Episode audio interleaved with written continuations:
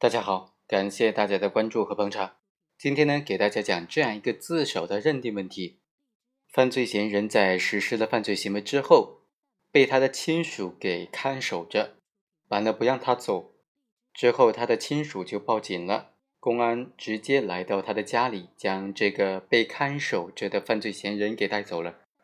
此时，这个犯罪嫌疑人能不能视为自动投案呢？他如实供述全部犯罪事实的话。能不能认定为是自首呢？我们来看一看，本案的主角张某和被害人管某，他是夫妻关系，两个人结婚之后经常发生争吵，有一天晚上呢，就直接发生了厮打，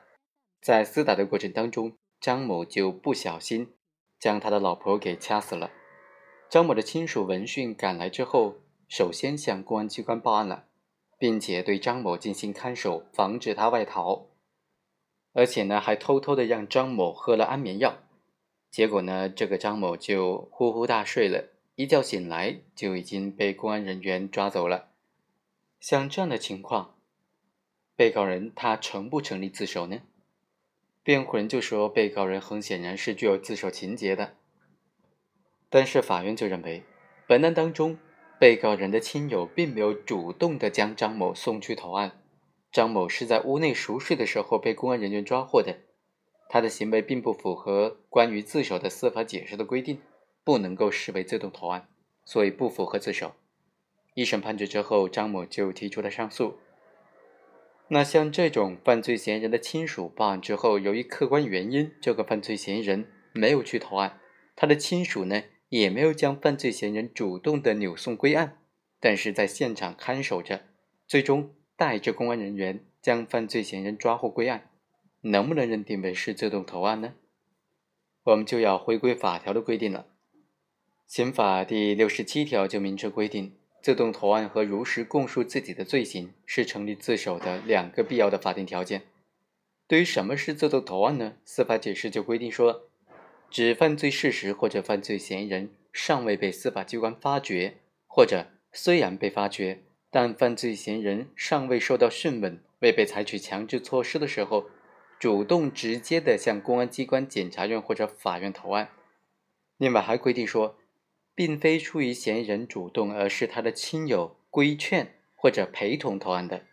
公安机关通知了嫌疑人的亲友或者亲友主动报案之后，将犯罪嫌疑人送去投案的，也应当视为自动投案。本案当中呢。犯罪嫌疑人的亲友是主动报案了，但是报案之后，由于犯罪嫌疑人是在服用了安眠药而熟睡的客观原因，没有能够将他送去投案，而进行看护起来，防止他外逃，并且带领公安机关将他抓获了。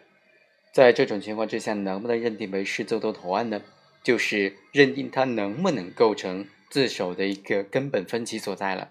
司法解释当中规定的是。亲友主动报案之后，将犯罪嫌疑人送去投案，也应当视为自动投案。从这个内容来看呢，凡是这种情形的，都应当视为自动投案。首先是亲友主动报案，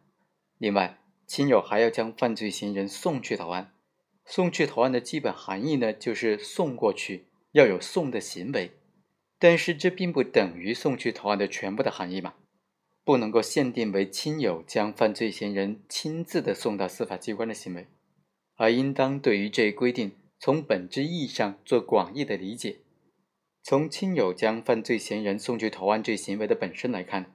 它的直接效果和直接的作用就是使犯罪嫌疑人到案之后，犯罪之后不和司法机关对抗和逃匿，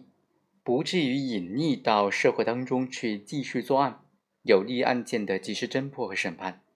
所以，将犯罪嫌疑人送去投案这一规定，本质含义就是使行为人实施犯罪行为之后，能够将他有效的置于司法机关的控制之下，并且使他承担相关的法律后果。这也是规定自首的一个本质的条件了。所以呢，我们认为，只要犯罪嫌疑人的亲友能够将犯罪嫌疑人置于司法机关的有效控制之下，都应当看作是。将犯罪嫌疑人送去投案的这种情形，